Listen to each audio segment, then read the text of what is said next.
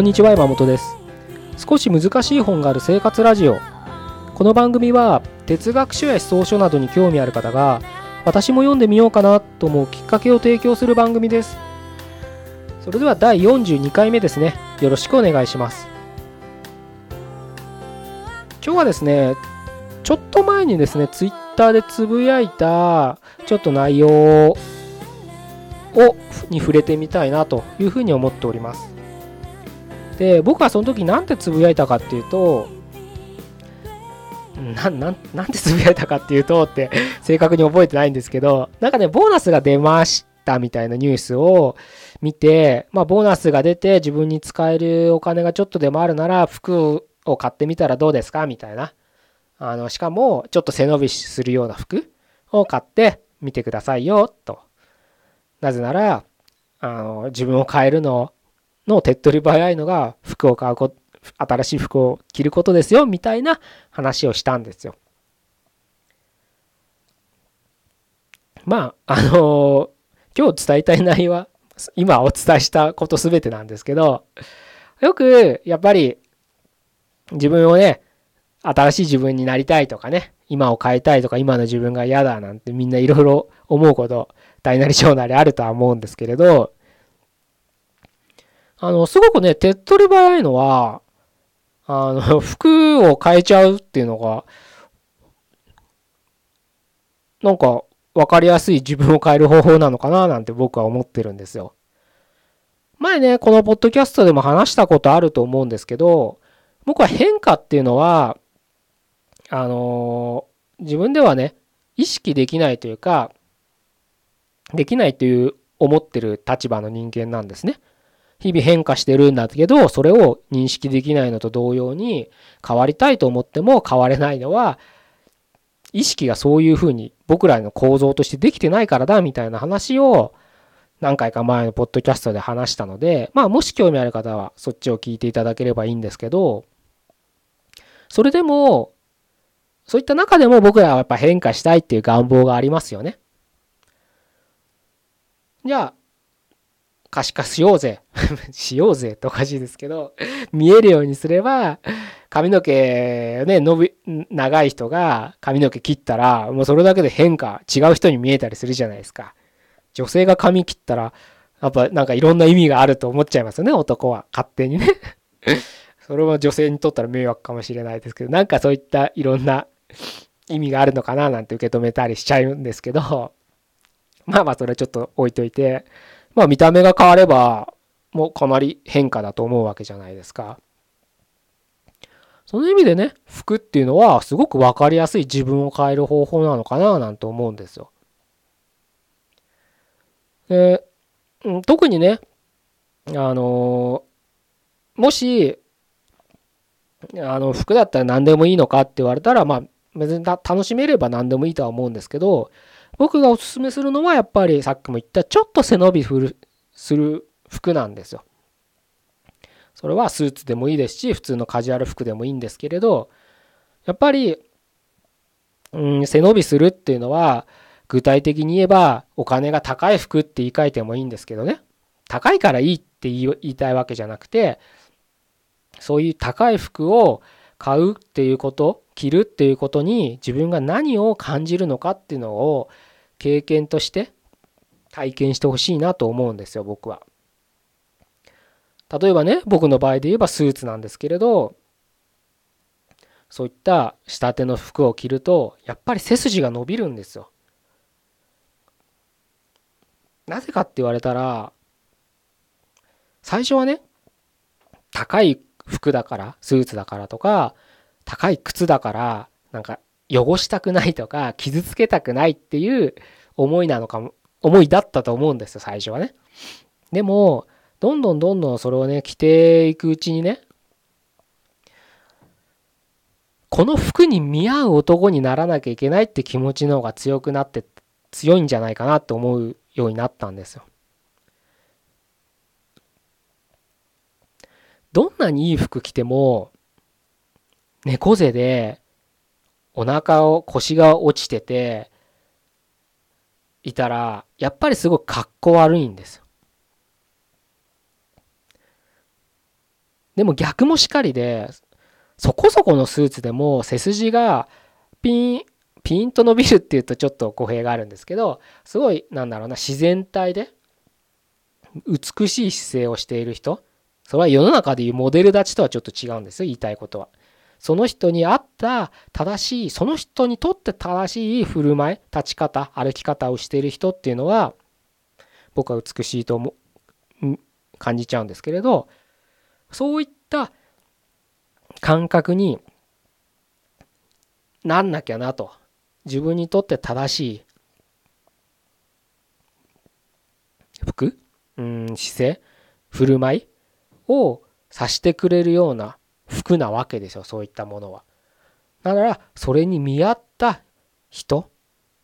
にならないといけないなっていう感覚が僕は常にあるんですよね。そういった人の服を着ると。それは仕立てじゃなくたって、あの既製服だってそうです。そのブランドだブランドものだったらブランドが、うん、体現するような体現というかあの目指してるような世界像に合う自分であらないといけないのかなというふうにちょっと感じてしまうんですよね。まあ最近はちょっと分かんないですけど一昔前ビトンとかを高校生とかが持ってるわけじゃないですか。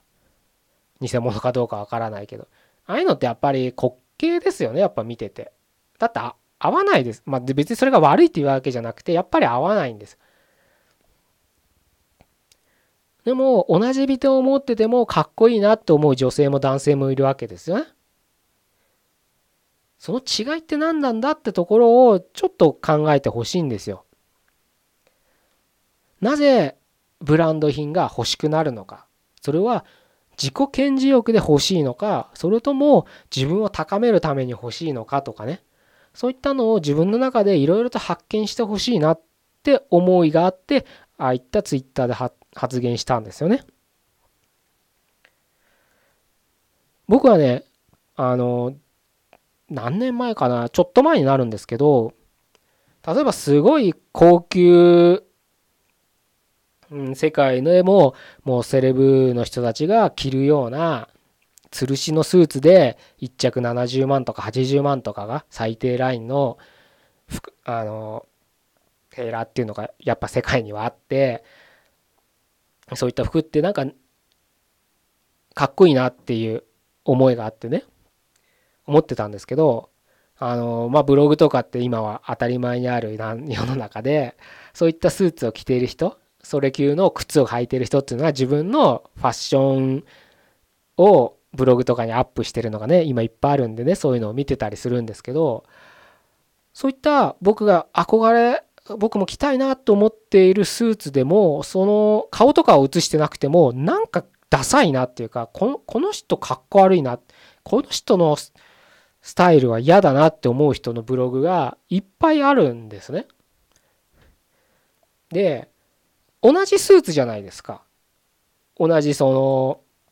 テーラーのスーツなんですけれどなぜその違いが出るんだろう？それは着手がね違うんでそれは違うのは当たり前ですけどもうサイズだってねちゃんと合ってるしいろいろファッションを楽しんでるんだろうななんていうふうには思うんですけどなんで僕は A さんという人はかっこいいと思ってて B さんっていう人はなんかなんか嫌だなと思うんだろうっていうのが自分の中であのまあ感覚ではあるんですけど言葉にできたら面白い面白いっていうかもっと理解できるんだろうなってことがちょっと自分の中にあってですねあのある日ね 僕はまあおしゃれな男が足しげく通う新宿のとあるデパートの、まあ、メンズ館ってやつですよ。あの、メンズ館ってやつの前にですね、ほんと僕も暇ですよね。6時間ぐらいずっと いたんですよ ずっと入り口の付近に立って、そこに出入りするスタッフもそうですけど、お客さんをずっと見てたんです。もうみんなファッション雑誌に出てくるようなシャオ列な おしゃれな装いの人たちばっかですよ。そんなとこ出入りする人たちは。そういう人たちをずっと観察してたんです。本当大げさじゃないですよ。俺6時間ぐらい経ってたんですよ、僕。ただの不審者ですよね。でもずっと見てたんですよね。そうするとね、やっぱり、あ、あの人かっこいいなとかね。あの人か、なんか、なんか違うなっていうのが、なんかわかるようになってくるんですよ。それを見て、他者を見て学べ、学ぶ、た、学ぶのも僕は大切だなと思って、そういう6時、こうね、暇だからやってたんですけど、そういう経験をね、ちょっとしてみてもいいんじゃないかなと思うんですよ。まあ6時間とは言わず、自分の通勤途中でもいいですよ。女性なら自分の憧れ、なんか、この人素敵だなと思う女性ってやっぱ街歩いてたら1人や2人いるじゃないですか。そういう人と自分はどこが違うんだろうとか、男性ならスーツを着てて、スーツじゃなくたって普通のカジュアル服だって、あの人かっこいいなっていうのと、うん、何が違うんだろうっていうその差異をね、確認するっていうのは、すごく大切な作業なんじゃないかなというふうに思うんですよね。まあ僕がその6時間とあるメンツ館の前で観察したっていうのは今の自分の予想にそれが活かせてるのかどうかは分かんないですけどね。あの僕は決して自分のことがセンスがいいなんて思ったこと一度もないんであのなかなか難しいなあなんて。でもまあそれなりに楽しみながらスーツを、うん、着たりしてるのであの少しでもね自分が理想とするうん道を歩めたらななんていうふうには思ってるんですけどでもね多分その6時間で気づけたことは僕なりにあってそれが今のなんかねスーツ買う時とかワイシャツ選ぶ時とかネクタイ選ぶ時とか靴買う時とかねカジュアル服だってそうなんだジーンズ選ぶ時とかねなんかいろいろと生かされてるんじゃないかななんて思うんですけどあのそういうことしてみるのもちょっとおすすめかなと思います。そうするとね、あの、何か、さっきあの冒頭言った通り、ちょっと背伸びする服って高い服じゃないですか。だからやっぱりあんま失敗したくないですよね。せっかく買ったのにこれなんかちょっと違うなんてなったらちょっと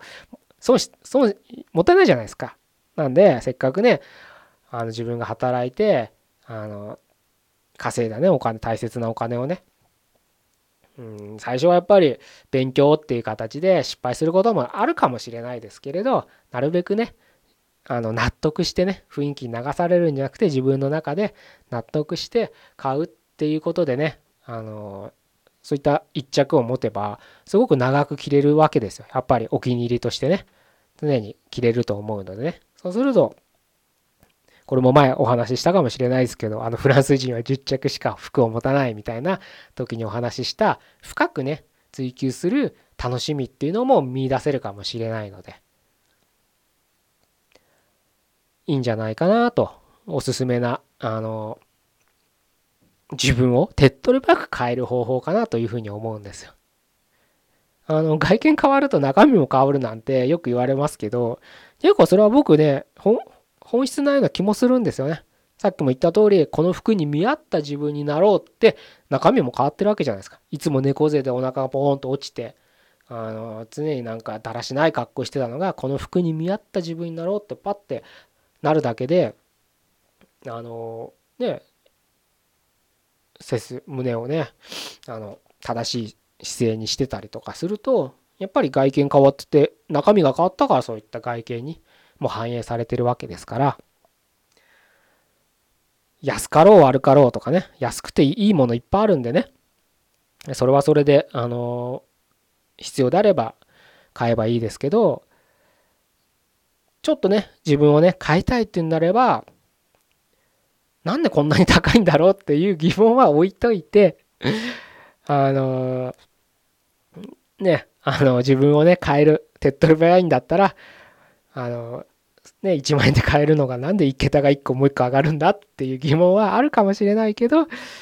そういった視点じゃなくて自分を手っ取り早く変えるんだったらこのぐらい必要なのかな投資このぐらいは投資なのかなって思えばねそんなに高いと思わないかもしれないんでね、人それぞれですけど、それは。そういうふうに自分に投資していただくと、いつの間にか自分は変わってるっていうことになると思うので、もし、まあ、ボーナスもらった方も中にはいると思うんでね、あの、貯金するのもいいですけど、そのうちね、あの少し削って服を買ってみてはいかがですか？それではですね、42回目以上になります。じゃあここまでどうもありがとうございました。